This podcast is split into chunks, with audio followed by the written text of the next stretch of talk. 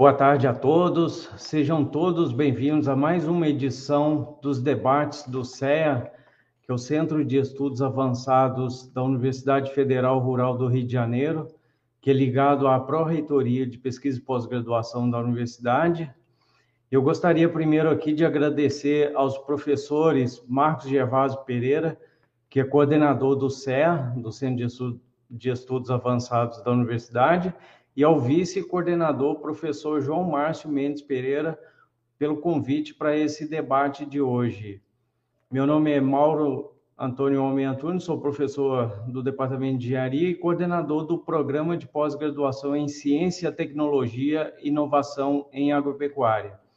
Esses debates do CEA, eles visam trazer temas atuais e que são relacionados a pesquisas que são feitas aqui na universidade. Hoje nós teremos um debate sobre recursos naturais e segurança alimentar, nexos e desafios, com a professora Lúcia Helena Cunha dos Anjos e o professor Renato Linhares de Assis. A professora Lúcia Helena Cunha dos Anjos é, vai falar sobre sustentabilidade do solo e segurança alimentar, e o professor Renato Linhares de Assis sobre estratégias produtivas e desenvolvimento territorial em ambientes de montanha. A professora Lúcia Helena Cunha dos Anjos, é, pró-reitora de pesquisa e pós-graduação da Universidade Federal Rural do Rio de Janeiro, e é professora titular do Departamento de Solos, do Instituto de Agronomia e ela é membro do Programa de Pós-Graduação em Ciência do Solo e também do PPG-CETIA, que é o Programa de Pós-Graduação em Ciência, Tecnologia e Inovação em Agropecuária, um programa de pós-graduação binacional com a Universidade Nacional de Rio Quarto. E o professor Renato Linhares de Assis é pesquisador da Embrapa, é, da Embrapa junto ao Centro Nacional de Pesquisa em Agrobiologia e, e atua também no PPGCTIA como docente permanente e também no PPGAL. Então, eu vou passar a palavra para a professora Lúcia Helena Cunha dos Anjos, que vai iniciar sua palestra sua, para o debate sobre esse tema de é, sustentabilidade do solo e segurança alimentar. Obrigado a todos pela presença nesse debate e passo a palavra aqui para a professora Lúcia. Obrigado. Obrigada, professor Mauro. Vou compartilhar aqui a minha tela, um minuto.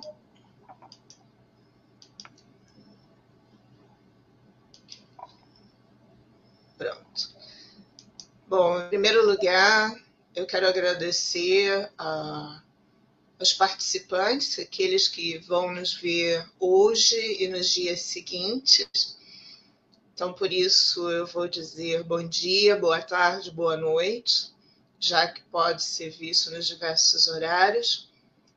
Muito obrigada a todos e todas que irão, então, compartilhar as informações a serem apresentadas nessa live agradecer a coordenação de CEA, o professor Marcos Gervásio, o professor João Márcio, pela ideia de trazer essa temática vinculada ao PPG CETIA em uma de nossas últimas lives do ano é, do CEA.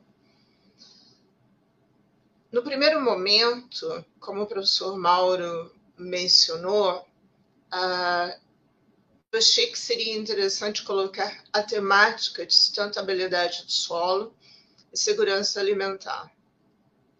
Mas à medida que eu fui pensando no tema e como montar a transparência e como montar a apresentação, ela foi mudando. Então me perdoem se houve uma ligeira mudança de temática, mas eu espero que vocês ainda achem oportuno. Então, nessa abertura, eu apresento de propósito o nosso card, Recursos Naturais, Segurança Alimentar, Nexos e Desafios. E apresento ainda dentro dessa temática, aqui na lateral, uma imagem comemorativa do World Soil Day, o Dia Mundial do Solo, que é um evento que ocorreu neste domingo e ele é comemorado em todo o mundo ao longo dessa semana. Então, iniciando essa temática, recursos naturais não renováveis. O que significa isso? Então, dentre as muitas e muitas é, informações e definições que podem ser encontradas, uma delas é o conceito, muito mais vinculado à economia, de que o recurso não renovável ele é considerado um bem, e essa palavra bem é importante no contexto da economia, onde o seu maior consumo no presente conduz ao menor consumo no futuro. Ou seja, na medida em que a humanidade consome esse bem numa grande quantidade atualmente, isso implicará em que no futuro ele não estará disponível. Por isso, não renovável. E aí eu trago uma tradução minha de um texto é, de uma letter chamada Economic Discussion de Sink, 2014, em que é apresentado terra como recurso renovável e não renovável. Então, segundo os autores, e essa tradução minha, como eu disse, os recursos naturais são frequentemente divididos em duas categorias: os recursos esgotáveis ou não renováveis e os recursos renováveis. E os esgotáveis ou não renováveis são aqueles que normalmente são considerados como é, aspectos relacionados à geração de energia ou extração ou materiais que são utilizados para produtos diversos, como os depósitos minerais de minério. Então, nós pensamos em recursos não renováveis, minérios de ferro, cobre, depósitos de carvão, petróleo, etc. Ou seja, são esgotados à medida que são usados pela economia seus estoques são limitados e não podem ser renovados. Então, esse é o conceito em uma das diversas é, interpretações sobre não renovável. O que eu quero trazer para vocês é uma pergunta. Esses recursos são não renováveis? Se nós pensarmos num conjunto, aqui eu tenho uma imagem do Parque Nacional de Itatiaia, no estado do Rio de Janeiro, no limite com Minas. E para quem não conhece esse parque, ele funciona naquele conceito de rios voadores como uma grande barreira e uma zona de captação e produção de água, que tem um imenso valor, não apenas do ponto de vista de lazer, mas, acima de tudo, de preservação de importantes ecossistemas do bioma Mata Atlântica. Dentro desse ambiente, que naquela definição da economia pode ser não pode ser renovável, nós temos então espécies de animais, espécies únicas e algumas áreas desse parque são as únicas onde a gente ainda encontra o palmito em áreas originais, plantas e várias outras. E obviamente simpáticas capivaras, uma imagem doada pelo Eduardo não são no Parque Nacional de Itatiaia, mas eu coloquei de propósito essas imagens. Ciclo da umidade, ciclo da água, água, vegetais, animais e plantas seriam renováveis.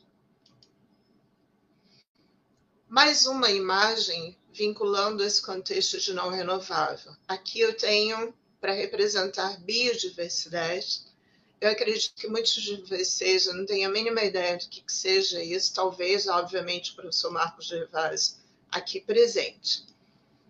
São cupinzeiros, são cupinzeiros com uma forma completamente diferente daquela que estamos acostumados no Cerrado ou até mesmo na Universidade Federal Rural do Rio de Janeiro. Essa imagem de cupinzeiros é de Roraima, quase na fronteira com a Venezuela. Dentro desse contexto de exemplos que são considerados renováveis, eu trago também três ODS. Não na ordem. Proteger a vida terrestre, 15. 14. Vida na água. 13. Ação como a mudança contra a mudança global do clima. Então, são aspectos atuais que precisam nos levar a uma discussão exatamente do que, que é um recurso não renovável. E aí eu trago essas informações que foram todas extraídas das grandes notícias de páginas de jornais e documentos de divulgação ampla. A primeira delas, pelo menos 30% das espécies de árvores do mundo podem ser extintas. Especialistas dizem que no total 17,5 mil espécies de árvores estão em risco. BBC 2021, setembro. A Organização das Nações Unidas, ONU, alerta que 150 espécies são extintas diariamente. Um terço de todas as espécies de plantas e animais poderá ser extinto em 50 anos. E várias e várias outras notícias são apontadas na mídia em geral, baseada em fatos científicos. Então, seriam realmente apenas os depósitos minerais de minério de ferro, cobre, depósitos de carvão e petróleo recursos esgotáveis? Essas informações que eu acabei de mostrar mostram que não. Nós estamos esgotando, eliminando espécies da face da Terra diariamente. Então, esse conceito precisa ser discutido. E aí eu preciso inserir o nosso solo. Então, dentro dessa análise, o solo é um recurso natural não renovável. E eu trago aqui três exemplos. O exemplo de um solo que é uma obra de arte, é uma pintura natural, ele é chamado de Solo. esse também de uma viagem que nós fizemos em Roraima, Aqui, um solo muito mais comum no nosso ambiente de cerrado, nas áreas agrícolas, que vocês vão ver em alguns dados a seguir, alimentam esse nosso país. E aqui uma imagem do chão escrevendo solo. Então, essas três imagens eu quero apresentá-las com um aspecto de mostrar esse recurso, solo, é diverso e é não renovável. Isso não é uma conclusão minha. Isso já vem sendo apresentado pela é, União Internacional das Sociedades de Inter é, Ciência do Solo, pela FAO, pela ONU nos diversos eventos, e eu trago de volta aqui aquela celebração do Dia Mundial do Solo. Então, 2014, a primeira celebração apresenta que os nossos solos estão em perigo a USS cria uma década de solo. Nós temos um logo inteiramente feito pelos dois brasileiros, Monique e Alessandro, ex-alunos da Rural. E temos esse ano uma celebração do Dia Mundial de Solo com o tema de parar a salinização para aumentar a sua produtividade. Se esse recurso fosse renovável, por que essa preocupação? Ainda, esse documento de 2015, que está sendo agora revisado e será apresentado até 2025, uma nova versão pelo ITPS, do qual eu faço parte, traz uma série de riscos ao solo que ocasionam a degradação do solo e de tudo aquilo que ele possui como ecossistema próprio. Ainda, se a gente olha essas imagens, são todas recentes.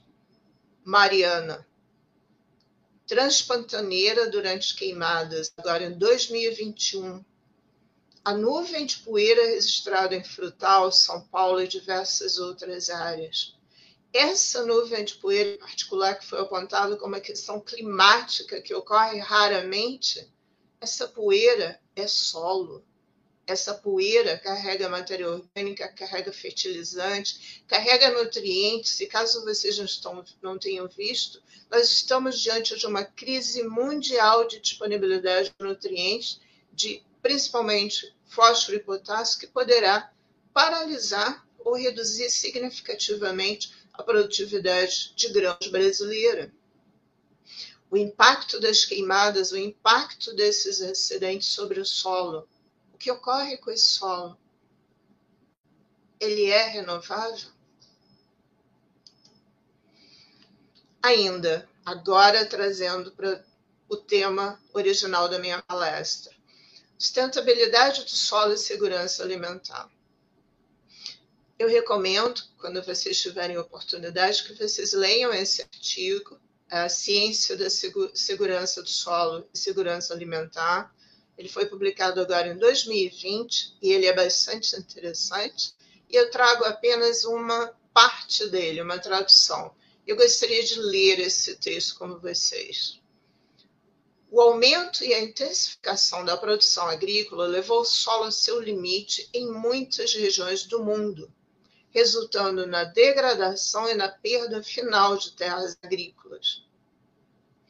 A degradação do solo pode resultar da perda da estrutura do solo, desequilíbrios químicos, por exemplo, salinidade, que é o tema do World Soil Day, perda de nutrientes ou ainda perda total de solo por erosão, como visto naquela, naquela nuvem de poeira. A degradação da qualidade do solo e a perda de nutrientes presentes no solo pode levar à quebra da safra, à desnutrição reduzindo a qualidade e a quantidade de alimentos disponíveis para a população em rápido crescimento. Sustentabilidade do solo e segurança alimentar. E se vocês ainda acham que não, eu recomendaria que vocês assistissem uma palestra no ano passado, no CEA, esse é o nosso link, esse foi o card, apresentada nada mais, nada menos que pelo professor José Graziano da Silva. José Graziano foi diretor-geral da FAO, da ONU, por um bom tempo. Inclusive, durante o período do Graziano, foi lançado toda a campanha e a proposição do World Soil Day. E ele fala para gente, aqui na Rural, sobre agricultura, sistemas alimentares e comida saudável. Mais um outro trabalho que eu gostaria de trazer para reforçar a minha tese. Esse agora produzido mais recentemente, em 2020, pelo grupo do ITPS, do qual eu faço parte. E nesse trabalho se faz uma relação entre o solo, as nossas vidas, agora e após a Covid-19. E eu quero de novo traduzir algumas das conclusões. A humanidade depende da existência de solos saudáveis, tanto para a produção de alimento quanto para a garantia de um ambiente saudável e biodiverso.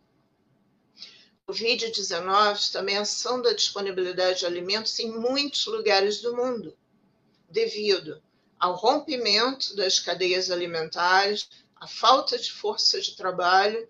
Vamos lembrar de que muitas regiões do mundo a produção, sobretudo a agricultura familiar, era ou é dependente de pessoas numa faixa etária mais avançada, que foi a grande afetada no início por essa pandemia. Fronteiras fechadas, ou seja, dificuldade de chegar é, produtos ori oriundos de outras regiões de produção e bloqueios nacionais.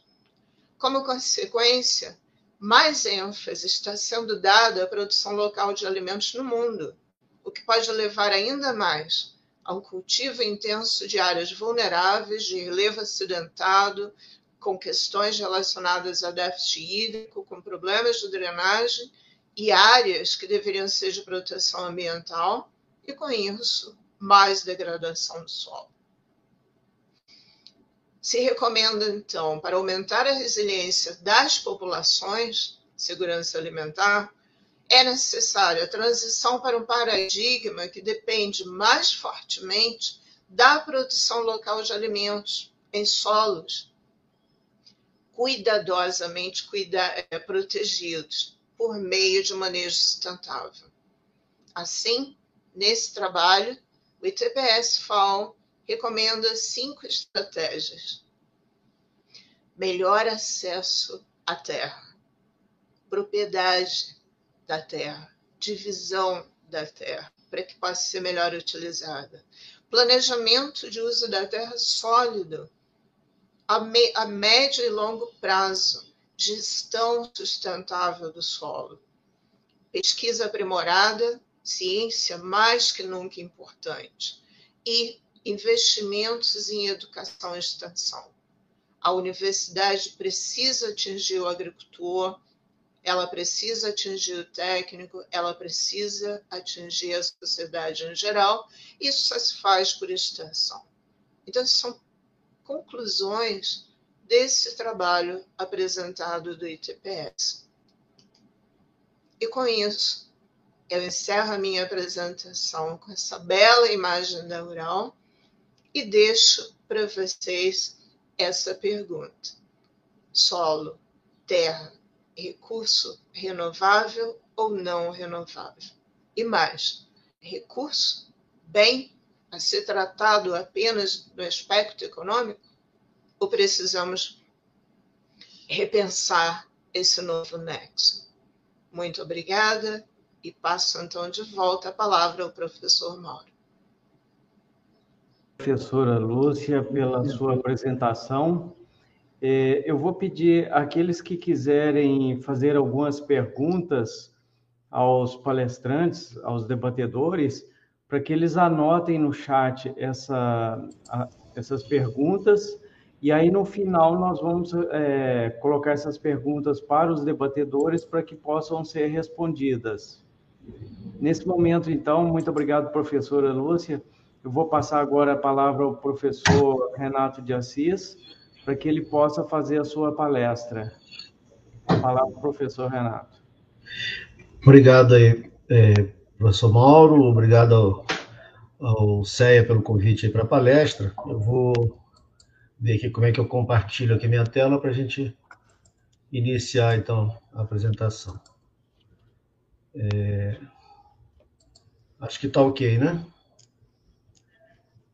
É, bom, eu a, a, minha apresentação que eu vou colocar, né, tá de alguma forma, a princípio pode se pensar que o tema geral está sendo colocado a questão da segurança alimentar, mas eu vou pegar muito em função do, da fala final do último slide da professora Lúcia, da questão dos, dos desafios né, e da, da, das questões que se colocam aí para garantir a segurança alimentar, destacando essa questão dos ambientes de montanha, né, que é um tema que eu tenho trabalhado aí desde 2008, a partir de um, de um vínculo aqui à região serrana do, do, do estado do Rio de Janeiro, e que, coincidentemente, é, foi bem próximo da época em que eu me vinculei ao, não só me vinculei, né, foi quando começou o nosso programa aí do PPG-CETIA, que é um programa da universidade que tem um, uma abordagem interdisciplinar, né?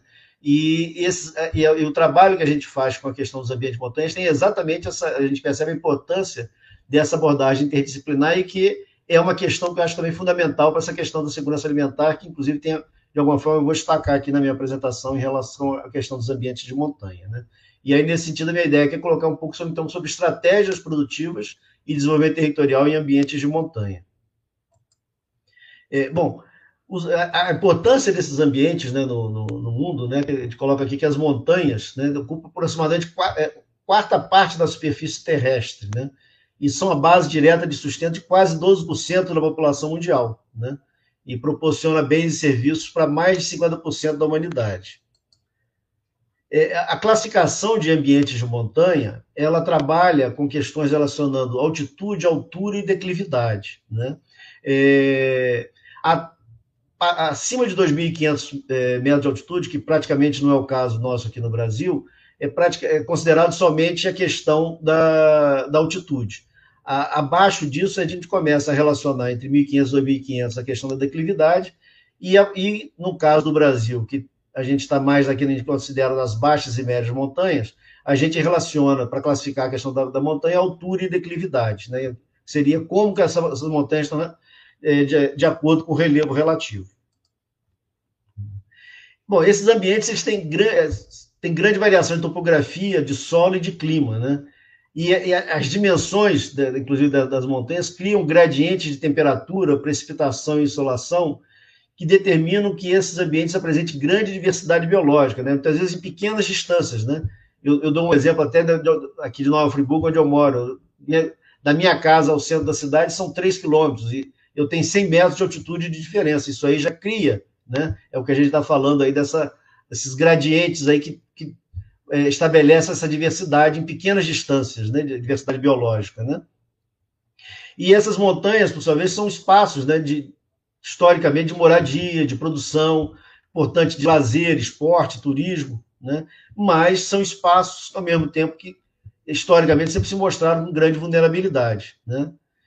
E também, né, historicamente, centros de patrimônio ético, cultural e com significado espiritual. Né? Se a gente pegar aí para a história das diferentes religiões, né, a montanha é um dos símbolos, né, muitas vezes, várias religiões, né, que, que liga a terra ao céu. Né? É, e grande parte das nascentes também localiza-se nas regiões altas do planeta. Né? As montanhas então são conhecidas como torres de água. Né? É, é um dado aqui que a gente coloca, né, que a descarga hídrica proveniente das montanhas pode contribuir de 32% a 95% da descarga total dos recursos hídricos né, de, de uma bacia hidrográfica. Né? e aproximadamente 10% da população mundial vive em áreas montanhosas, né? no caso das altas montanhas, né? e cerca de 40% em áreas que a gente chama de baixas e médias montanhas, que é a, a maior parte das montanhas brasileiras, né? que a gente pega aqui no nosso mapa né? É, do Brasil. A gente percebe, inclusive, uma questão que eu gosto de destacar, que a, a, a, a área maior de montanhas do Brasil está exatamente nas regiões mais densamente é, com maior densidade populacional do país, né? Sul, Sudeste, parte do Nordeste, aqui alguma coisa do Centro-Oeste. São as áreas de maior concentração de montanhas no país, né? O que é, destaca aí a, a, importância da gente pensar esses ambientes para o país em função, pela essa questão dessa densidade populacional nessas áreas, né? E o, e o, Brasil, né, apesar de muitas vezes não se perceber como um país de montanhas, ele está entre os 20 países que apresentam a maior área de região montanhosa do planeta, né? Na América Latina, os países maiores em ordem decrescente são México, Argentina, Peru, Brasil, Chile e Bolívia. Quer dizer, o Brasil fica à frente de Chile e Bolívia em termos absolutos. É óbvio que se a gente pegar em termos relativos, Chile e Bolívia são, têm uma área montanhosa maior em função de, da, da, característica, inclusive de montanhas mais altas, né? São, principalmente no caso dos, dos Andes, né? E aí, pegando inclusive a questão aí da, da, da segurança alimentar, né, no, no caso da agricultura de montanha no Brasil, é justamente nessas áreas de montanha que diversos cultivos são realizados, né, e alguns deles, inclusive, são viáveis no, no país justamente por questões de, de, de, microclimas que essas, essas áreas de montanha do país estabelecem, né, como é o caso, por exemplo, da, da maçã, né, da uva, não necessariamente hoje, né, que já se produz muito no Nordeste, mas determinados tipos, inclusive, de, de, de produções típicas de uva que dão um determinado tipo de uva, que dão uma característica específica, vai ser em determinados locais montanhosos, né? E isso a gente destaca, então, como uma importância fundamental para a segurança alimentar e nutricional da nossa população. Se a gente pegar a questão das hortaliças, por exemplo, pegando aqui no Rio de Janeiro, né? A, a, a região serrana fluminense aqui onde eu estou localizado, é, é, que viabiliza boa parte né, da, da, da, do fornecimento de hortaliças para a metrópole da cidade do Rio de Janeiro, né? enfatizando aí a questão dessa, da, das montanhas aqui do estado para essa segurança alimentar, né? Porém, a gente tem que pensar, e aí dentro dessa questão da, é, de uma abordagem interdisciplinar desses espaços, né, a gente é importante entender o território montano como espaço de trabalho, vi, vida e convivência entre as pessoas, né? E pensar então a ideia de um patrimônio territorial a ser trabalhado nesses locais, né, que envolve aspectos produtivos, do, do ambiente natural, do, do, humano intelectual, aspectos culturais, sociais e institucionais né, nesses espaços. É importante trabalhar isso como um patrimônio territorial como conjunto, né?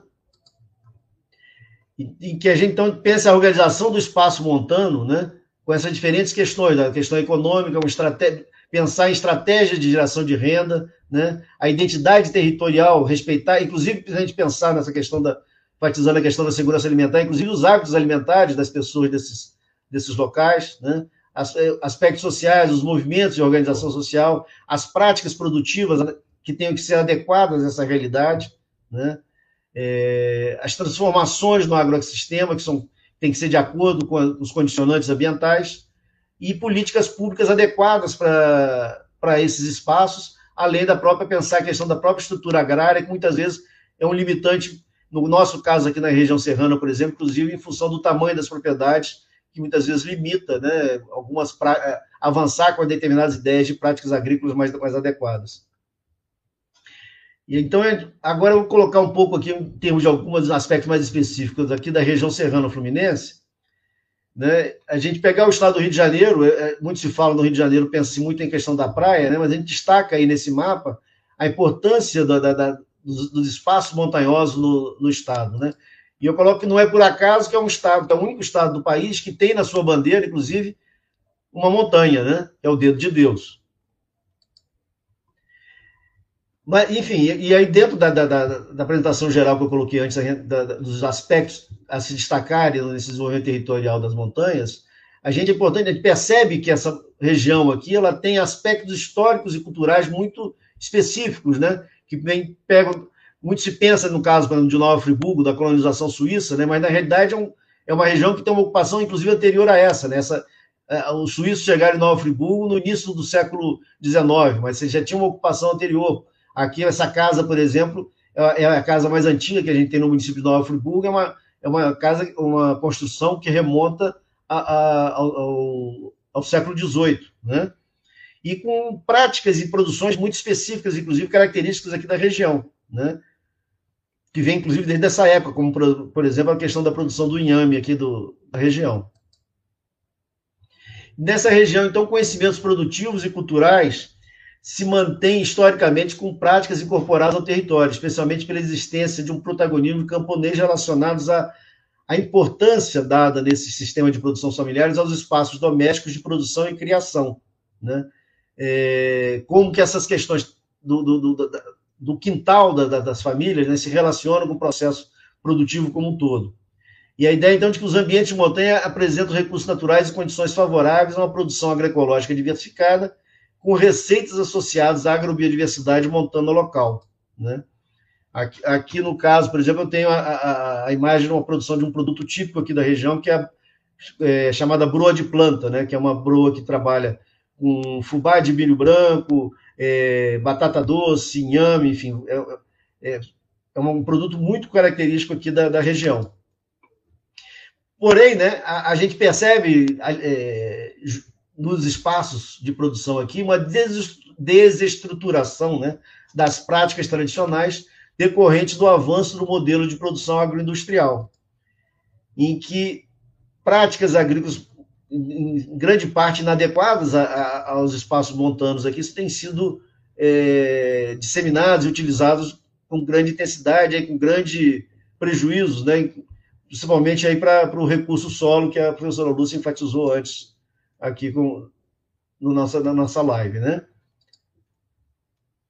Aí, mas, ao mesmo tempo né, que ocorre essa desestruturação, a gente percebe que é possível né, uma, trabalhar uma valorização das práticas tradicionais que contribui para uma identidade territorial e reflexão sobre a importância de construir estratégias de desenvolvimento endógeno, desenvolvimento que venham, é, que seja construído a partir dos próprios atores locais, né, dos, no nosso caso aqui, pensando mais nos espaços de produção agrícola, dos próprios agricultores, né?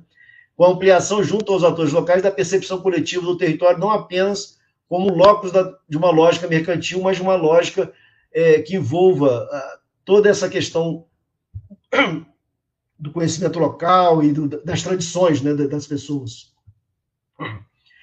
Então, em que se possa trabalhar a identidade territorial na região que se estabeleceu a partir de uma apropriação cultural dos espaços, né, que se expressa nos modos de vida e de uso da terra relacionada a estratégias agroalimentares e, e produtivas construídas historicamente, como o caso que eu falei da broa de planta, um doce de abóbora gila também, que é uma, é uma produção que se mantém aqui na região, chimirra, que é um produto é, é, lácteo que se trabalha aqui na região, que tem uma relação com a colonização alemã aqui da, da região também, que ocorreu. Mas, então, para trabalhar toda essa questão desse desenvolvimento territorial, respeitando essas tradições locais e, ao mesmo tempo, sem perder de vista esse, esse processo que a gente tem, que vem ocorrendo aqui da, da, da avanço dessas, do, do, do, da lógica agroindustrial, né? É, a gente precisa trabalhar, então, tecnologias e processos que sejam adequados a esses ambientes, né? Então, isso deve ser feito considerando, então, a necessidade de aumentar a eficiência de uso nas áreas de produção face às restrições ambientais, então, a gente trabalhar estratégias produtivas que se adequam à, à, à realidade da, da, das nossas montanhas, aspectos culturais relacionados às produções locais e buscar tecnologias e processos que visem mitigar os efeitos das mudanças climáticas e de eventos extremos. E aí, nessa, quando a gente fala dos eventos extremos, aqui no, no caso da região serrana, a gente lembra logo a questão do, da tragédia ambiental que a gente teve em janeiro de 2011, que teve, é considerada hoje a pior tragédia ambiental da história do país, né? em que morreram perto de mil pessoas, enfim, grande impacto tanto na área rural quanto na área urbana, e que áreas como essa que eu mostro dessa imagem aqui tiveram um impacto muito, muito forte, como essa da região de, de Vieira, em Teresópolis, né? E que mostrou né, a necessidade, aí não, não só para os técnicos que atuam na região, né, mas inclusive os próprios agricultores perceberam né, a necessidade de buscar técnicas que permitissem a recuperação do solo e que garantissem a sustentabilidade ambiental e o retorno econômico, né? E, nesse sentido, experiências que a gente tinha, já vinha conduzindo aqui na região, né? não só a gente, eu falo, é, o, o, o, grupo de técnicos que atuam na região, né? Já vinha, de alguma forma, buscando trabalhar muito a questão do uso de plantas de cobertura na região, e aqui essa, essas duas fotos aqui são interessantes, que a gente mostra uma área em que a gente tava, traba, trabalhou né? em dezembro de 2010, a produção de um milheto para trabalhar como planta de cobertura, e essa área tinha sido recém-manejada, no caso do milheto, para o transplantio de mudas de alface, pouco antes das chuvas que ocorreram na madrugada de 11 para 12 de janeiro. Né? E a gente percebe aqui, alguém está circulando aqui, uma, uma área que tinha uma moita de bananeira, e como que ela ficou depois da chuva, né? enquanto os canteiros de alface ficaram é, praticamente intactos aqui no local, né? E isso despertou interesse muito de, de, de alguns agricultores, e particularmente é, é, alguns que importantes que, com liderança local, né? Que incentivaram bastante e hoje se percebe na região um uso é, bem disseminado da questão do uso da aveia preta como planta de cobertura na região, né? Inclusive com destaque que teve na mídia, inclusive, que foi muito importante, inclusive para resgate, inclusive para resgate inclusive de autoestima dos próprios agricultores, que se sentiam muito afetados pela essa questão de terem sido muito é, com a imagem né, de que serem pessoas que estavam é, degradando a região, né? Mas a gente percebe que para trabalhar, é, é no caso, estou dando um exemplo aqui da, da, do uso dessa veia preta como planta de cobertura, né? E aí para um, um, avançar com tecnologias como essa na região, a gente tem colocado muito que a importância de trabalhar um, um processo constante de adaptação desse, dessas técnicas que eu estou chamando aqui de um ciclo de desenvolvimento de tecnologia social, no sentido de uma, de uma adaptação constante à realidade dos agricultores, tentando procurar é, é, achar, se não a, a, melhor estratégia que a gente gostaria do ponto de vista da, da agronômico, vamos dizer assim, como aqui, por exemplo, eu estou colocando nessa imagem, né, o que ele está chamando de A, é o uso da, da aveia preta, preta, como planta de cobertura, né, e, e, se possível, junto ao que poderia ser um, um plantio em nível, né, mas tentar ajustar isso a uma condição que os próprios agricultores têm desenvolvido aqui na região, que é a ideia de, se não um plantio de nível, mas um plantio é, que a gente chama de espinha de peixe, né, no, no, no sentido mais diagonal, no sentido de cortar as águas, né, mas de alguma forma abandonando a ideia de um plantio de morro abaixo. Né?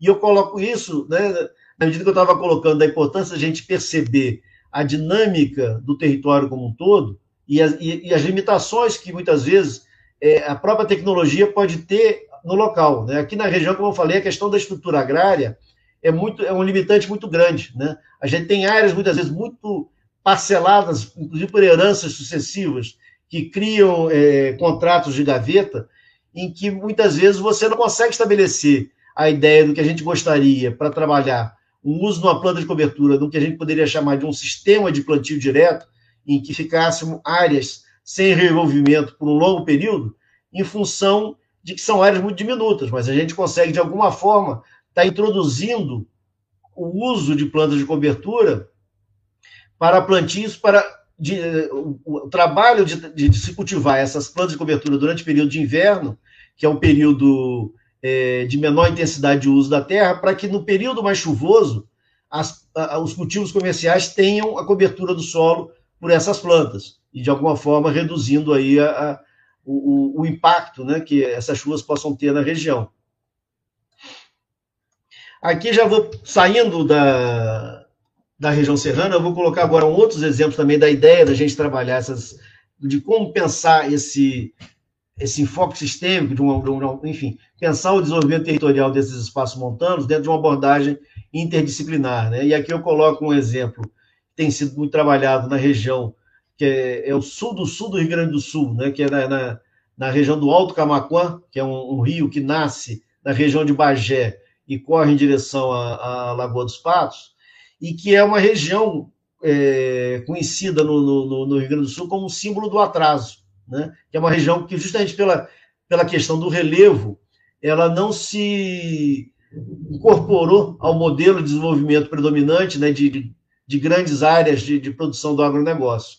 E criou um, um, uma ideia de que um colega da Embrapa, lá de Bagé, o Marcos Borba, na minha opinião, coloca muito bem, né, essa frase é dele, né, de que a gente se pergunta se é uma ameaça ou oportunidade no contexto atual essa região, ele coloca que é um, pensar nessa realidade como oportunidade para mudar de comportamento e buscar um novo modelo de desenvolvimento baseado em uma economia de baixo carbono, na preservação e uso sustentável dos recursos naturais e na responsabilidade social. Né? Então, o fato dessa região ter ficado à margem do processo é pensar ela, na verdade, de um, mais é como oportunidade de fazer um modelo de desenvolvimento diferente. Né? E aí, no sentido de trabalhar a, a, essa região, inclusive, identificando ela a partir dos os seus produtos, inclusive valor, valorizando eles a partir dessa região, né? como, por exemplo, com marca própria e, e diferentes produtos, né? uma diversificação de, de, de inclusive para turismo, né? no caso lá, a predominância é pecuária é, de carne, né? então trabalhar a identificação dessa carne com essa região, inclusive um símbolo né, do Alto Camacuã que remete a, a ideia das montanhas da, da, da região. E agora, já pegando uma outra região que eu também tô, poderia estar exemplificando aqui, já no caso, indo para o Ceará, né? que é a ideia de uma região que se tem trabalhado muito a questão do uso da paisagem e produtos de montanha de uma forma associada, né? E em que a ideia de que a paisagem física e cultural desses ambientes, no caso lá da Serra de Baturité, contribui para a agregação de valor aos produtos locais, impulsionando processos de desenvolvimento sustentável nesse território lá do Ceará. Né? O produto mais típico lá da região é, é, o café, né? E que tem sido colocado como um café agroflorestal. É um café, é um café que, se for pensar do ponto de vista de produtividade, de grandes produtividades de café, teria uma produtividade muito baixa, mas é, é uma produção de café que se mantém, que se viabiliza economicamente, justamente porque ele está integrado numa, numa, numa ação maior em que pensa o, o, esse café. Né? Então, é um café cultivado na sombra de árvores, com um, um solo úmido e fértil, 100% arábica, e ele tem um diferencial de ser orgânico, trabalha uma colheita manual e que articula a questão dos elementos da paisagem, né? que isso, de alguma forma, a partir da marca que se, se local que se tem estabelecido para esse café, busca associar esse café ao cheiro de montanha, ao clima, tradições e cultura de, de serra da, da, da região da, da, Serra do Baturité, lá no Ceará. Né? E, e aqui o um exemplo, e associando isso, por exemplo, a, a, a, ao fato de serem fazendas históricas, que têm um aspecto cultural, não só da cultura em si do café, mas da cultura do, da, da, população, da, que a população em local ao longo dos anos construiu. Né? E aí se estabeleceu aí a, a, a rota, né, que eles chamam a rota do café verde, em que se trabalha todo um turismo associado a, esse, a, a, a essa produção de café, mas também associado à realidade de uma condição da, da, da, da, da cidade, né? e com diversos festivais e que procuram valorizar a cultura local associada a essa questão do café. Né? E, por último, aqui, uma, uma última experiência também que a gente coloca é, é a questão dessa coisa do, do olhar diferenciado e de como a montanha pode ser percebida aí como um espaço diferenciado, né? É na região da, de Santa Maria de Jetibá, no Espírito Santo, né, que eu coloco aqui a memória e identidade no processo de reterritorialização pomerana nas montanhas lá dessa região. A Pomerânia é uma região né, na, na, na, Europa, né, do que hoje se tem como Alemanha e Polônia, mas que nunca se constituiu como um país, né, e que hoje é, o povo pomerano na Europa se diluiu. Hoje você não conseguiria mais identificar na Europa pessoas se identificariam como pomeranos. Isso é uma, uma coisa que só ocorre fora da, da Europa, né? Particularmente no caso do Brasil, em algumas regiões, principalmente no caso de Santa Maria de Jetibá, né? que, que fica aqui no, no centro-sul aqui do, do, do, do, Espírito Santo, né? em que é, é foi uma região onde a imigração pomerana, né? ela foi iniciou em 1856 e originou uma das maiores comunidades pomeranas do Brasil, né? É, e que se manteve num relativo isolamento social em pequenas propriedades rurais de economia familiar unidas por um ethos camponês. Né? Aí eu, eu, eu, enfatizo, inclusive, essa coisa da questão do isolamento, né? que é uma coisa que a gente tem percebido em relação à questão das montanhas, que ao mesmo tempo que ela isola pela, pela questão da dificuldade de se chegar muitas vezes a alguns locais de montanha, ao mesmo tempo ela aproxima né, as pessoas que vivem nas montanhas, estabelecendo possibilidade, inclusive, de formações de redes, que são muito importantes para no sentido de cooperação entre os atores locais. Né?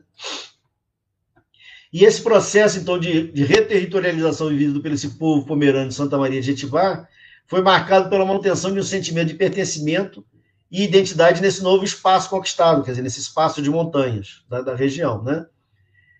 E a ideia, então, de que a manutenção do idioma, da prática religiosa, dos costumes matrimoniais e das práticas mágicas que acompanham os ritos de passagem, a reinvenção das festas, né?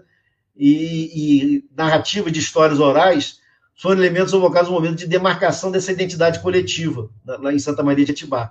E aí eu acho interessante, inclusive, que essa coisa da reterritorialização que a gente fala é como quem chega é, é, incorpora o que recebe, como também incorpora o, as pessoas que, que, são do local incorporam quem chega, né? E aí eu acho interessante nessa festa pomerana de Santa Maria de Jetibá, eu gosto dessa foto, que no final mostra uma pessoa negra vestida aqui de pomerano, né? Então, como isso aqui passa a ser um, um, um novo componente cultural no local, né?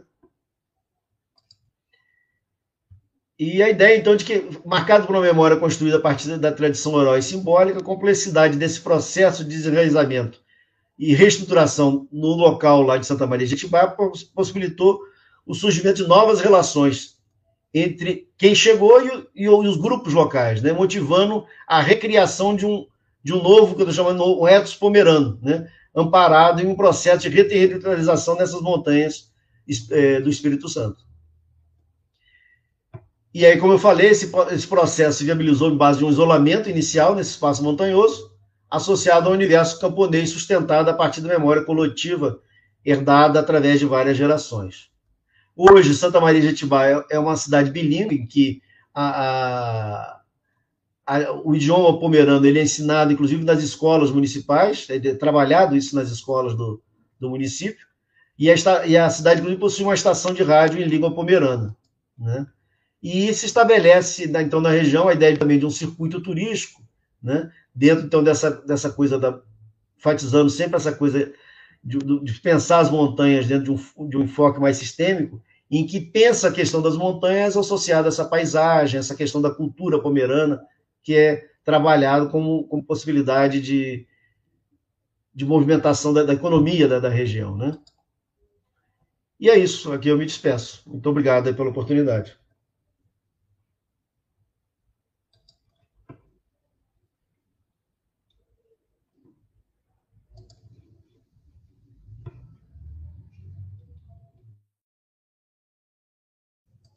Mauro. Sim. Muito obrigado, Renato, pela sua apresentação. Nós temos já aqui algumas perguntas e eu vou aqui na ordem que elas apareceram. É, primeiro tem uma pergunta para a professora Lúcia, por Ana Rafaela. É, ela diz o seguinte: Eu acredito a resposta mais apropriada é não renovável. A minha pergunta seria: o solo poderia ser restaurado? Será a permacultura um caminho? É, obrigada, Mauro. Obrigada, Renato, pela apresentação. Eu falei um uau no final, porque você conseguiu uma síntese fantástica de temas. Mas voltando à pergunta da Ana Rafaela, e, obrigada, certamente é não renovável, não só o solo, como as espécies vegetais, animais, e não só isso, mas também esse conceito de recurso supervalorizando a questão de bem econômico, ou seja, é, o ser humano pode utilizar, ele pode esgotar, ele pode degradar com a finalidade de obter um recurso financeiro. A questão da, da permacultura, ela vai num, num caminho completamente oposto. É, eu não sei quantos os nossos participantes têm uma ideia do conceito principal da, da permacultura. Então, sem estender muito, mas ela é considerada em algumas, em algumas literaturas como uma ciência, praticamente, de âmbito social e ambiental, e ela alia o conhecimento científico com o conhecimento tradicional, popular, ou seja, a valorização de muitos desses conhecimentos que o Renato acabou de explorar na apresentação dele, quando ele fala dos Pomerãs, quando ele fala de Nova Friburgo e de várias outras regiões do Brasil.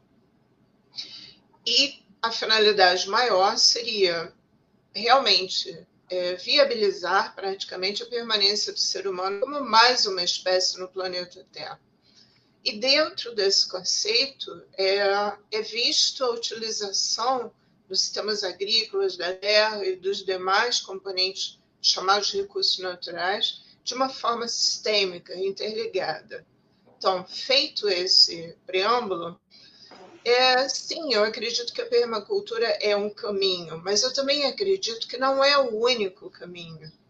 E essa, na minha opinião, é a grande diferença.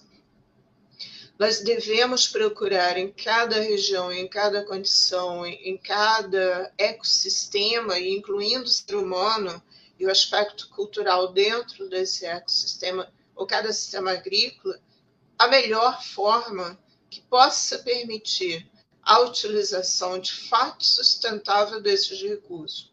Então, em alguns outros ambientes do Brasil, pode não ser exatamente o conceito da permacultura. Ou podemos pensar mais amplamente em termos de agroecologia, agricultura orgânica, modelos tradicionais, sistemas modernos, como hoje, quer dizer, hoje com uma é, vestimenta moderna, mas que trazem conceitos antigos até como, por exemplo, que vem sendo desenvolvido dentro do modelo de, da integração lavoura-pecuária-floresta. Eu vi aqui no início a presença do Ingo é, pela Embrapa Agro Silvio Pastoril em Sinop. Sinop começou como uma área de desenvolvimento de grãos em plena expansão agrícola e ocupação das terras do Cerrado com modelo de desmatamento.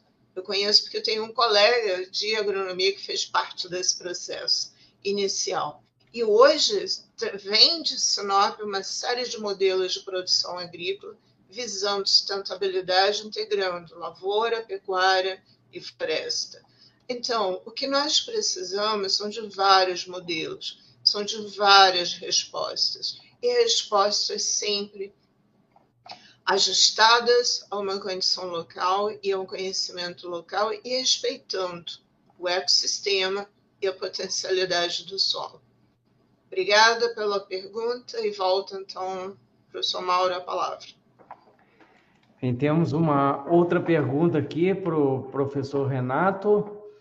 É, como se define segurança alimentar? É uma pergunta pelo Vitor Moraes. como se define segurança alimentar? Gostaria também que comentasse é, o papel da academia neste contexto. Sabemos que há uma supervalorização da produção científica em detrimento da extensão. É, bom, eu não sei se eu vou ser o melhor para definir segurança alimentar, né?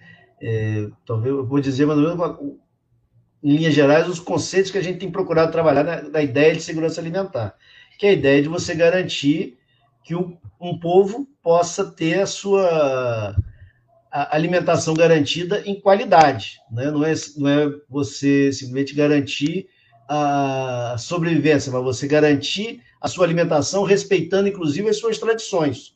Né?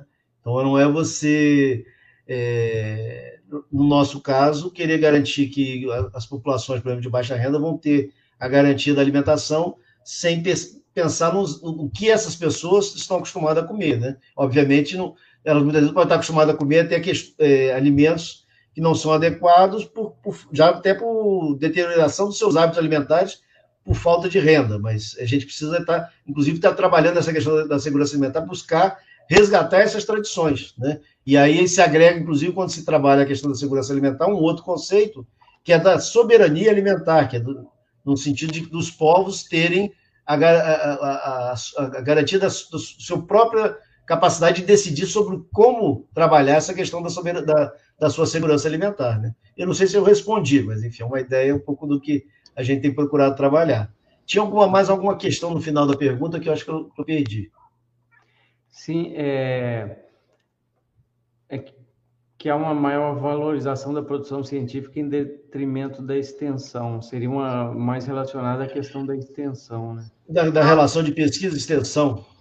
Quer falar, Lúcia? É, eu te deixo falar alguma coisa de extensão, sim, mas eu queria falar um pouquinho da questão da pesquisa. Renato? Sim, excelente. Tá.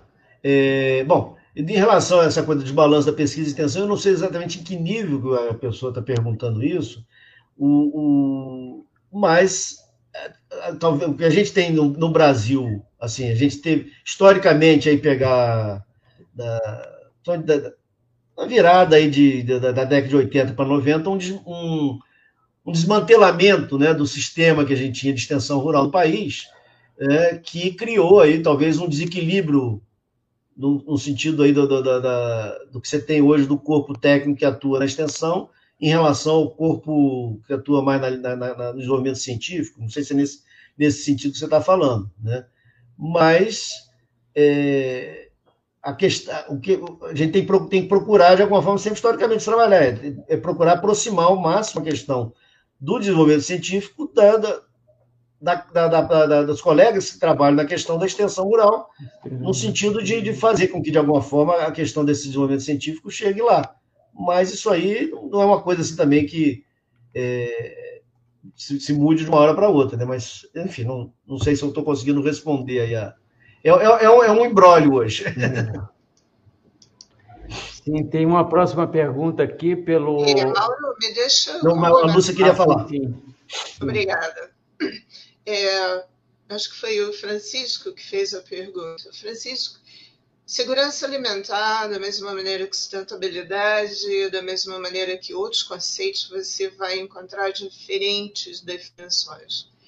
Uh, mas eu quero não me preocupar com a definição, me preocupar com o fato que foi divulgado muito recentemente, a partir de um relatório com dados de 2020 da Rede Brasileira de Pesquisa Soberania e Segurança Alimentar e Nutricional.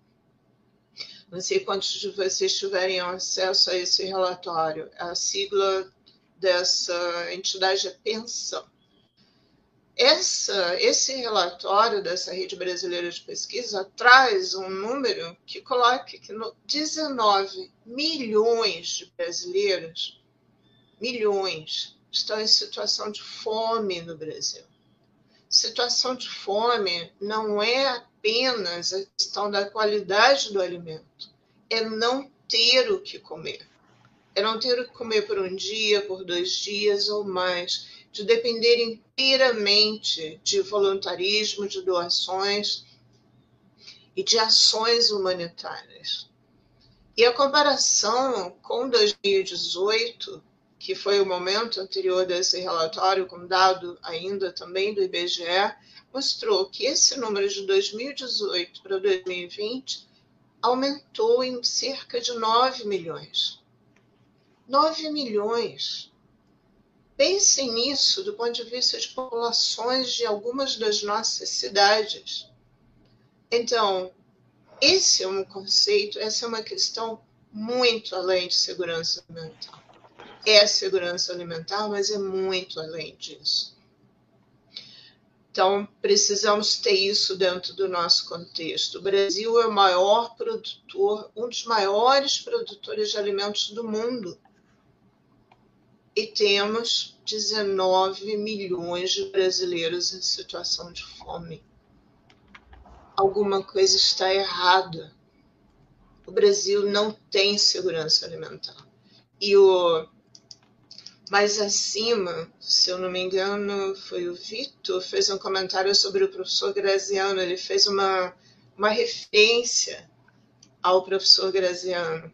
Sim, professor Graziano, antes de ir para a FAO, Vitor Moraes, ele coordenou o desenvolvimento do programa Fome Zero, que mudou o Brasil naquele momento em relação ao mapa da fome, e infelizmente a gente voltou a esse cenário e mais.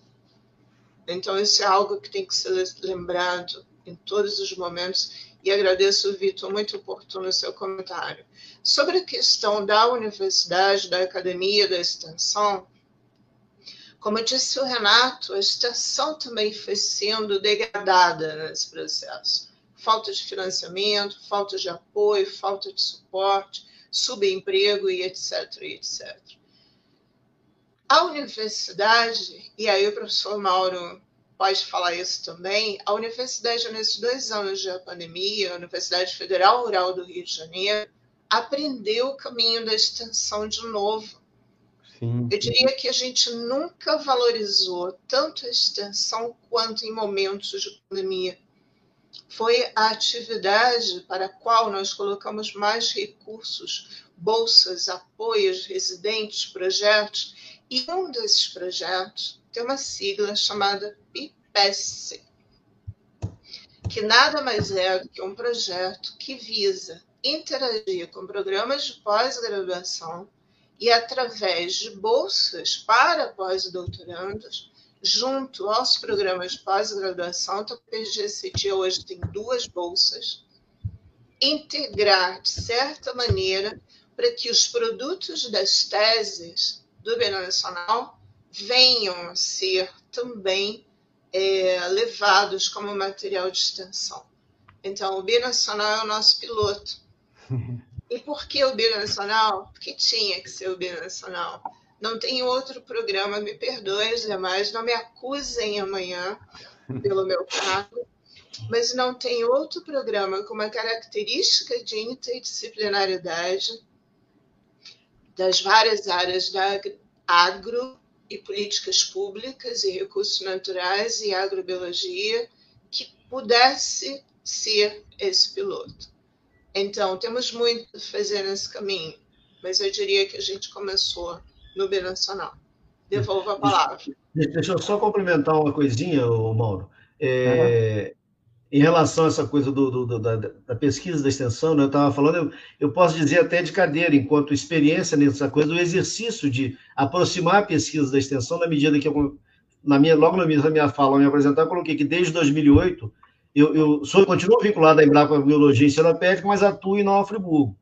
E eu colocaria que, sem dúvida, né, o, a questão do, não sei se do sucesso, mas da gente conseguir, de alguma forma, avançar em algumas questões do ponto de vista de algumas mudanças que a gente conseguiu de práticas agrícolas aqui na região, como eu dei o exemplo do uso de plantas de cobertura, foi fundamentalmente, não, vou dizer pela minha presença aqui, da Adriana, enfim, da, da Embrapa aqui, mas da aproximação da pesquisa com a extensão e, junto com isso, o apoio de uma política pública específica para essas questões, que foi o programa Rio Rural. Então, a gente, essa coisa do somatório, né, da, dessa ação conjunta, da pesquisa, da extensão, da política pública que apoia esse, esse trabalho, com, com foco na, na, na, na, adequabilidade da tecnologia à região, às condições, que, enfim, isso, de alguma forma, favoreceu a, muito que a gente tem, não sou eu que estou colocando, tem vários relatos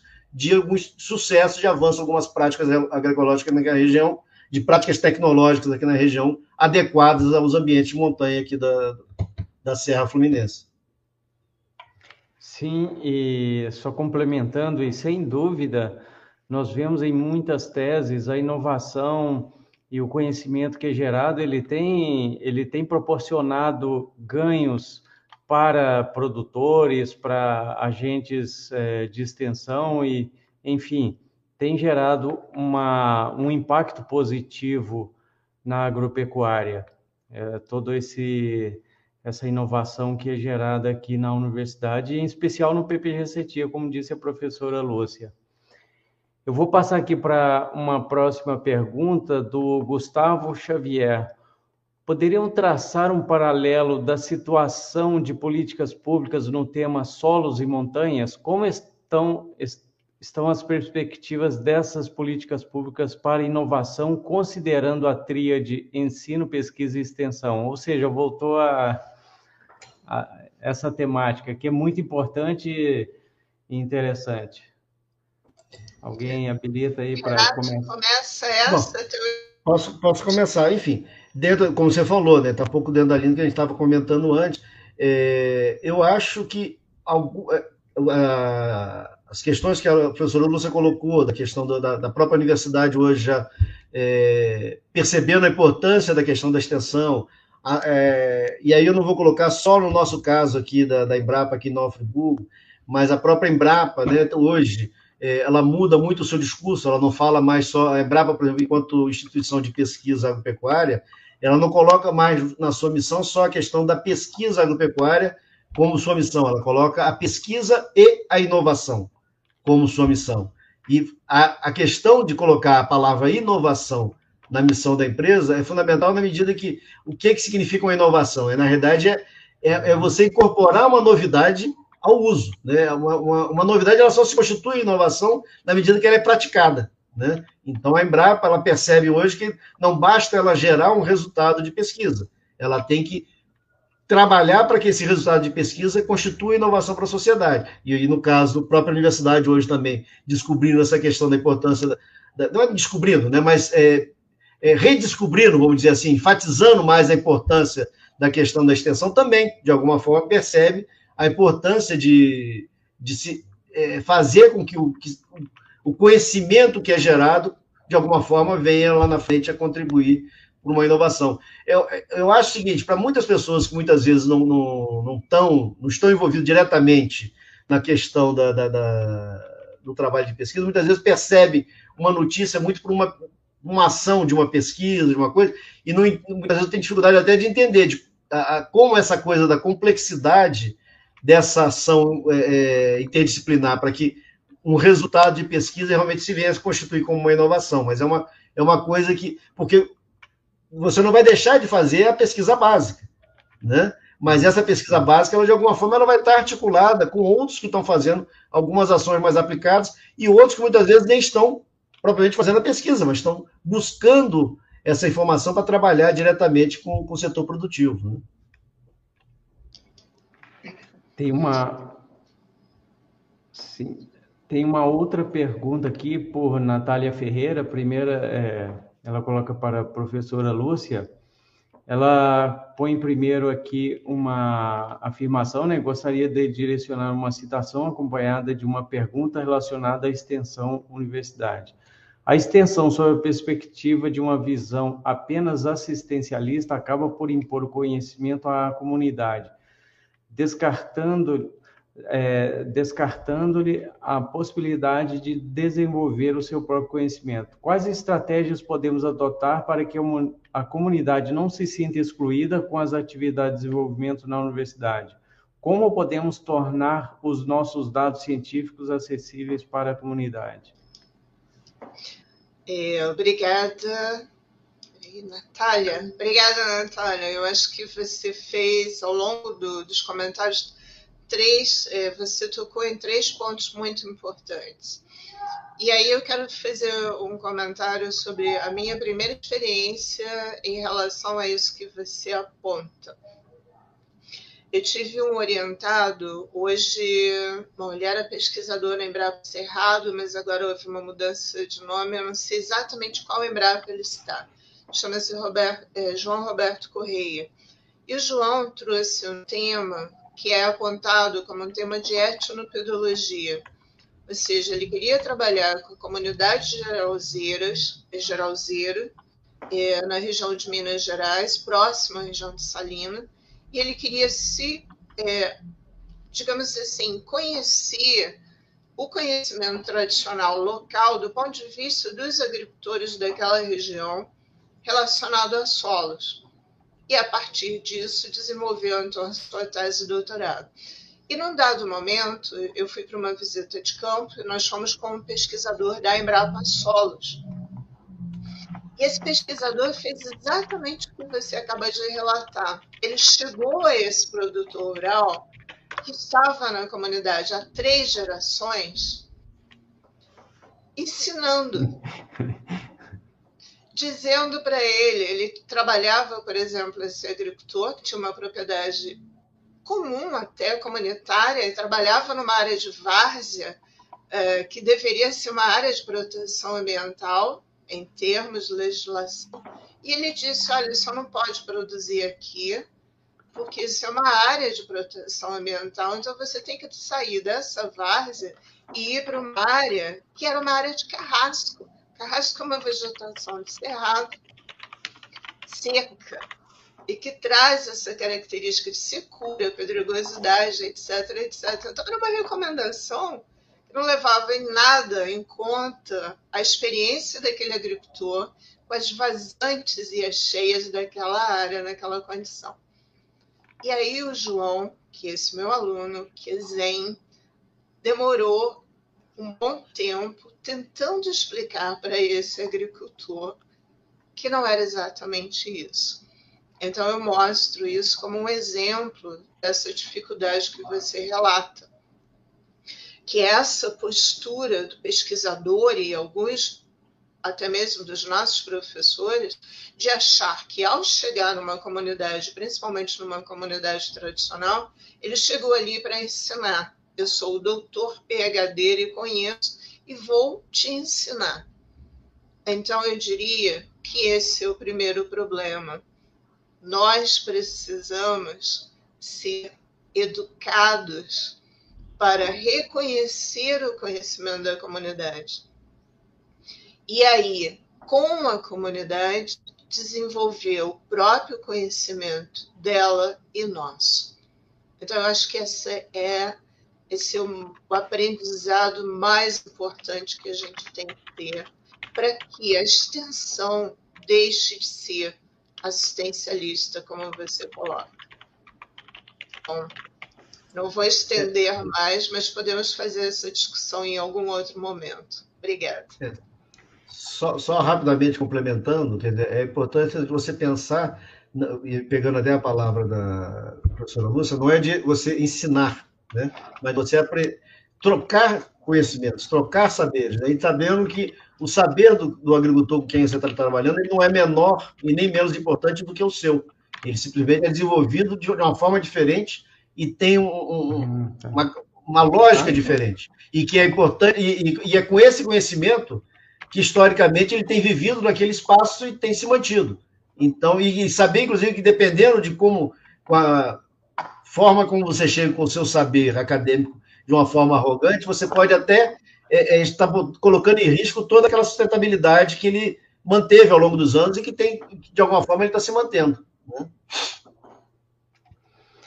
Bem, é, tem uma outra pergunta aqui pelo Ingo Iser, Iserhagen. Gostaria de saber a opinião tanto professor, da professora Lúcia como do colega embrapiano, Renato, sobre os PSA. O que falta para essa deslanchar e como ser justo considerando as particularidades regionais? Renato, quer começar? Essa eu vou deixar para você, Lúcia, porque a água está junto do solo ali, pô. É recurso. Inclusive, eu tenho, eu, era uma coisa até que eu ia levantar, né? Quando você estava colocando os recursos naturais renováveis, não renováveis, hoje, inclusive, a água se questiona muito se ainda é um, um recurso renovável, né? Pois é, a água, inclusive, é outra parte das crises do Brasil. O Brasil, é um documento recente também, que foi divulgado, comentando que o Brasil está numa crise hídrica. Nós, nós estamos com uma condição agora, esses meses, completamente atípica. Estou em Seropédica com mais ou menos 22 graus ou 23 graus em pleno dezembro, que é um negócio completamente fora. A gente estaria com ar-condicionado ligado, morrendo de calor para tudo quanto é lá. Mas ainda assim, o Brasil tem uma crise hídrica no momento. Né? Então, essa é uma outra questão. Só que se eu fosse abordar a água, Renato, aí precisaria mais que os meus 20 minutos. Então, eu optei por colocá-la no início e deixar. Em relação aos PSA, eu acho que, Ingo, você está se referindo a pagamento de serviços ambientais. Uhum. Nesse contexto, é, eu acho que a gente avançou bastante no Brasil, inclusive nós temos uma pesquisadora da Embrapa Solo, se não me engano o nome, o Renato pode corrigir, a Raquel, tem feito uma série de publicações muito interessantes. Ela tem, inclusive, são documentos é, interessantes no aspecto que, que traduz de uma linguagem que poderia ser extremamente científica no início para uma linguagem que seria é, possível de ser apresentada para gestores, para órgãos governamentais e etc. Então, eu, eu posso depois encontrar o nome completo da Raquel, se você não a conhece, colocar aqui. Mas o que é necessário deslanchar? Eu acho que nós estamos num caminho de compreender e entender os serviços ambientais. Nós precisamos avançar ainda no caminho de valorizar ou de identificar qual seria esse valor para o pagamento, condição a condição. Então, qual seria o critério, por exemplo, no ambiente de Caatinga? Qual seria o critério no ambiente do Amazonas? Qual seria o critério numa região como, por exemplo, é, os Três Picos, onde o Renato fez referência, que é um ambiente completamente especial e diferenciado no estado do Rio de Janeiro. Então, eu acho que esse, essa identificação para que a gente possa chegar, de fato, a uma clareza de quais são os serviços ambientais e qual o valor a ser atribuído é importante para que aí se torne parte de políticas de município, de políticas de Estado, Estado no sentido de Estado, Rio de Janeiro, por exemplo, e políticas de Brasil. Então, é isso que está faltando, na minha opinião a gente precisa, como você disse na pergunta, levar em conta as particularidades regionais, traçar um pouco de um panorama geral, e por isso eu recomendo esse trabalho, essa linha de trabalhos da Raquel, mas, novamente, estamos com a extensão. A gente pensa muito na extensão para o produtor rural, mas é necessário uma extensão para o gestor, é necessário uma extensão para o político que vai é, solicitar uma emenda para, por exemplo, permitir que um determinado projeto, um trabalho se desenvolva. Isso também é extensão. E a questão do PSA, para mim, passa também por isso. Obrigado, de volta a você. Só complementando, Mauro, é, uhum. essa questão, do, e aí, inclusive porque a questão do PSA tem muito a ver com, com certeza, com a questão das montanhas, que como eu enfatizei na, na apresentação, as montanhas são conhecidas como torres de água, né?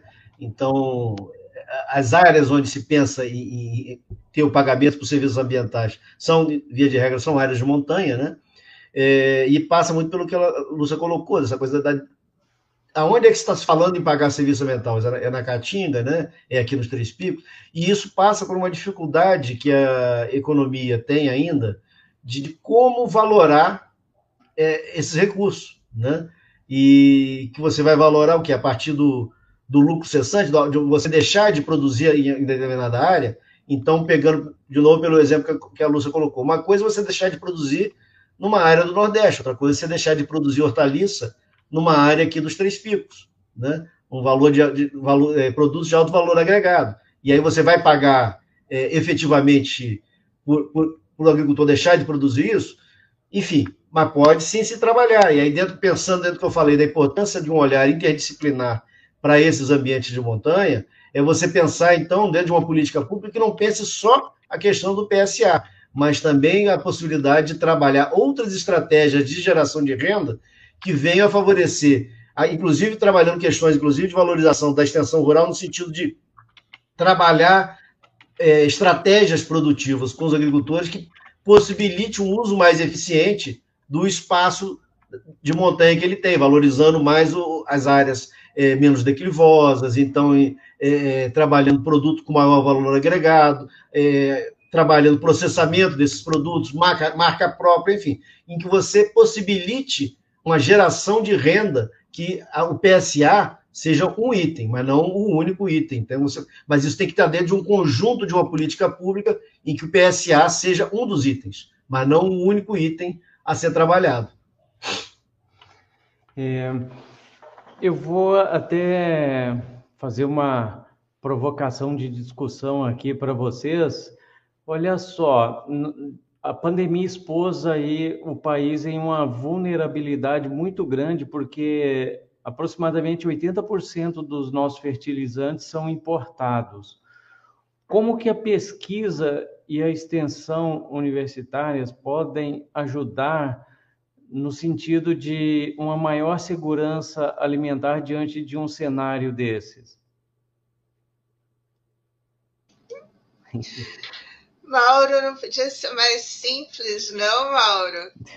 É, eu vou, em parte, devolver e, e, e trazer uma informação que está muito relacionada à casa do Renato. A informação é a seguinte: imagine, diante dessa crise, se o Brasil não tivesse desenvolvido as tecnologias que desenvolveu para fixação biológica de nitrogênio. Exatamente. Nós temos uma crise fertilizante. Sim, temos porque o Brasil depende imensamente, é imensamente, da importação de fósforo e potássio, somente para citar esse dentro dos macronutrientes. Mas se o Brasil não tivesse, em um dado momento, por um conjunto de felicidade, investido em pesquisa, em ciência, por anos e anos, projeto de longa duração, não é projeto de dois anos, não é projeto de quatro anos, na fixação biológica de nitrogênio, que foi uma das parcerias mais fantásticas, na minha opinião, nesse país para produção agrícola, e ela começou em vários locais, não vou diminuir os demais, mas eu vou puxar para a nossa casa. Ela começou aqui na Rural e na Embrapa Agrobiologia, que não se chamava naquela época Embrapa Agrobiologia. Os trabalhos da doutora Joana do Berraina com alunos da universidade, alunos que agora são professores e agora alguns aposentados, que depois espalharam pelo Brasil. Hoje nós temos, por exemplo, a professora Maria Ângela Hungria, que é uma das pesquisadoras é, mais premiadas no Brasil e no mundo, inclusive, com vários prêmios. Recebeu recentemente uma medalha da Sociedade Brasileira de Ciência do Solo, que é a maior medalha, que é a medalha Muniz, Antônio Carlos Muniz ela fez seu doutorado aqui na agrobiologia, no programa de pós-graduação em agronomia e ciência do solo. Então, Mauro, é isso que o Brasil tem que fazer e não o que nós vemos no dia a dia. É valorizar a ciência, valorizar a ciência básica, que quando ela começou com as pesquisas com Alvaildo sobre os gramados da rural, por que, que eles eram verdes, sem adição de nitrogênio, isso é pesquisa básica. Então, estamos nessa crise e vamos permanecer nessa crise por um tempo se esse modelo de agricultura, de agronegócio, não perceber que precisa investir na sustentabilidade do país e não apenas exportar. Nós exportamos fertilizantes quando a gente exporta soja. Sim. Nós exportamos nutrientes e não valorizamos esse produto. E a gente compra ele de novo da China, do Canadá, da Rússia. Então, esse, essa é a minha opinião. Renato. É, não, um pouco da, caminhando na mesma linha que você está colocando, né?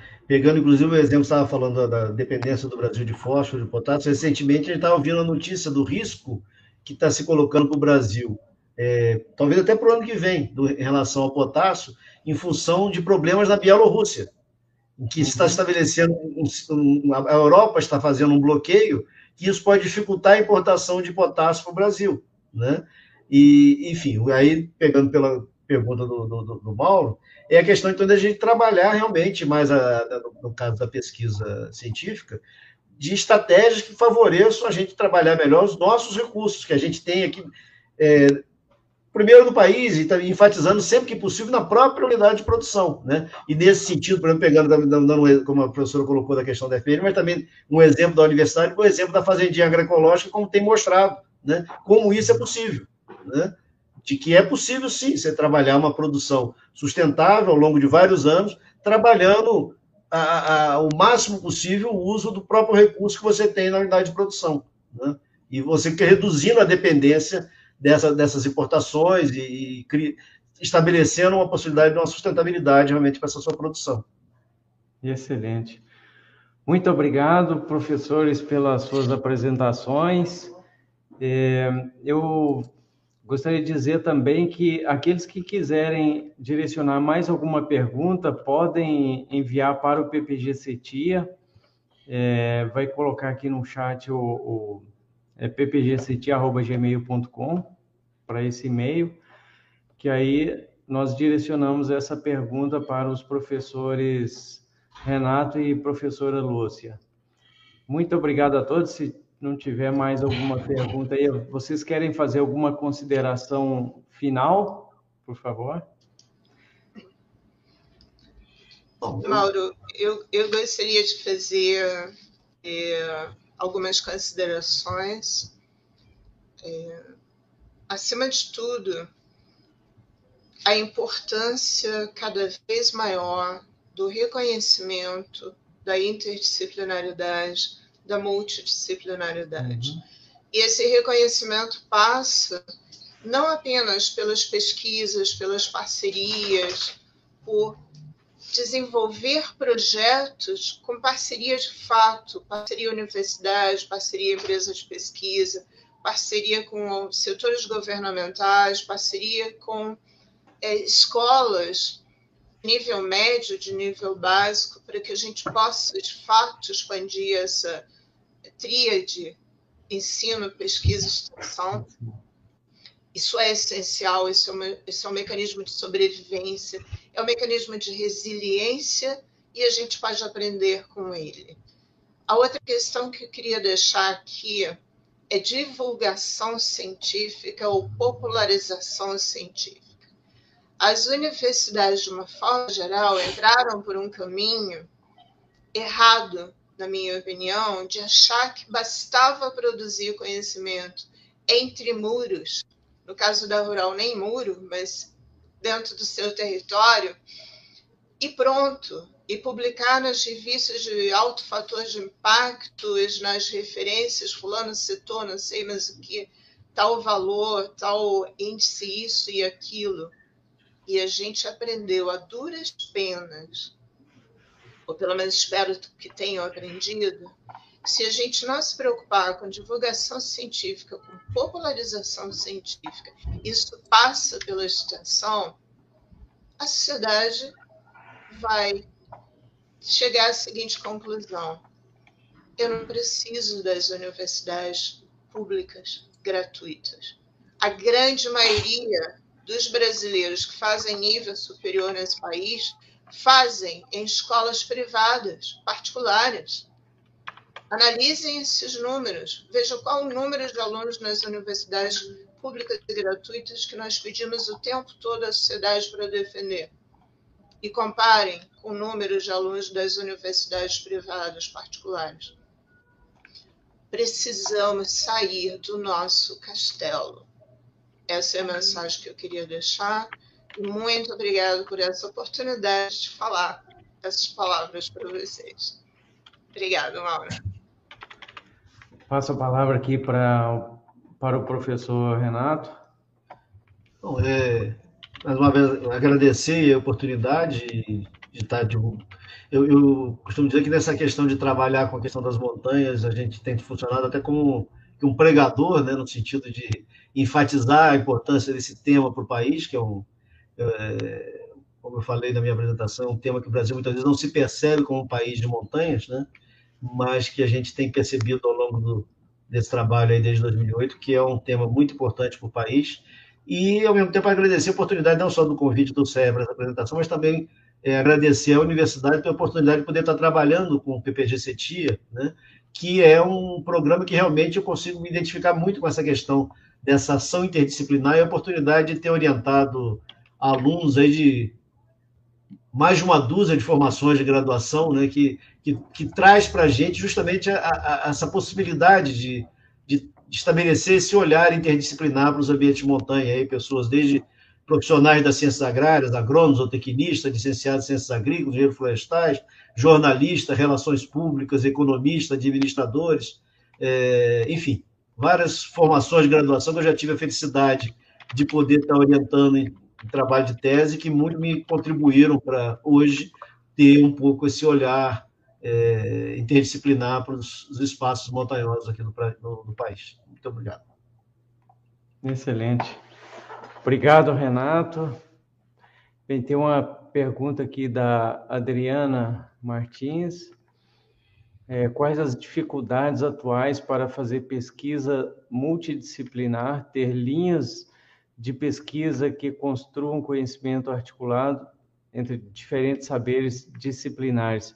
Isso aí sempre foi um desafio, né? A, o PPG CETIA é um programa de pós-graduação interdisciplinar, mas sempre nós focamos nessa questão da interdisciplinariedade e nós vemos pelas teses que nós temos. Existem desafios, existem. É, a, a nossa formação ela é muito disciplinar e muito voltada para o conhecimento em áreas específicas.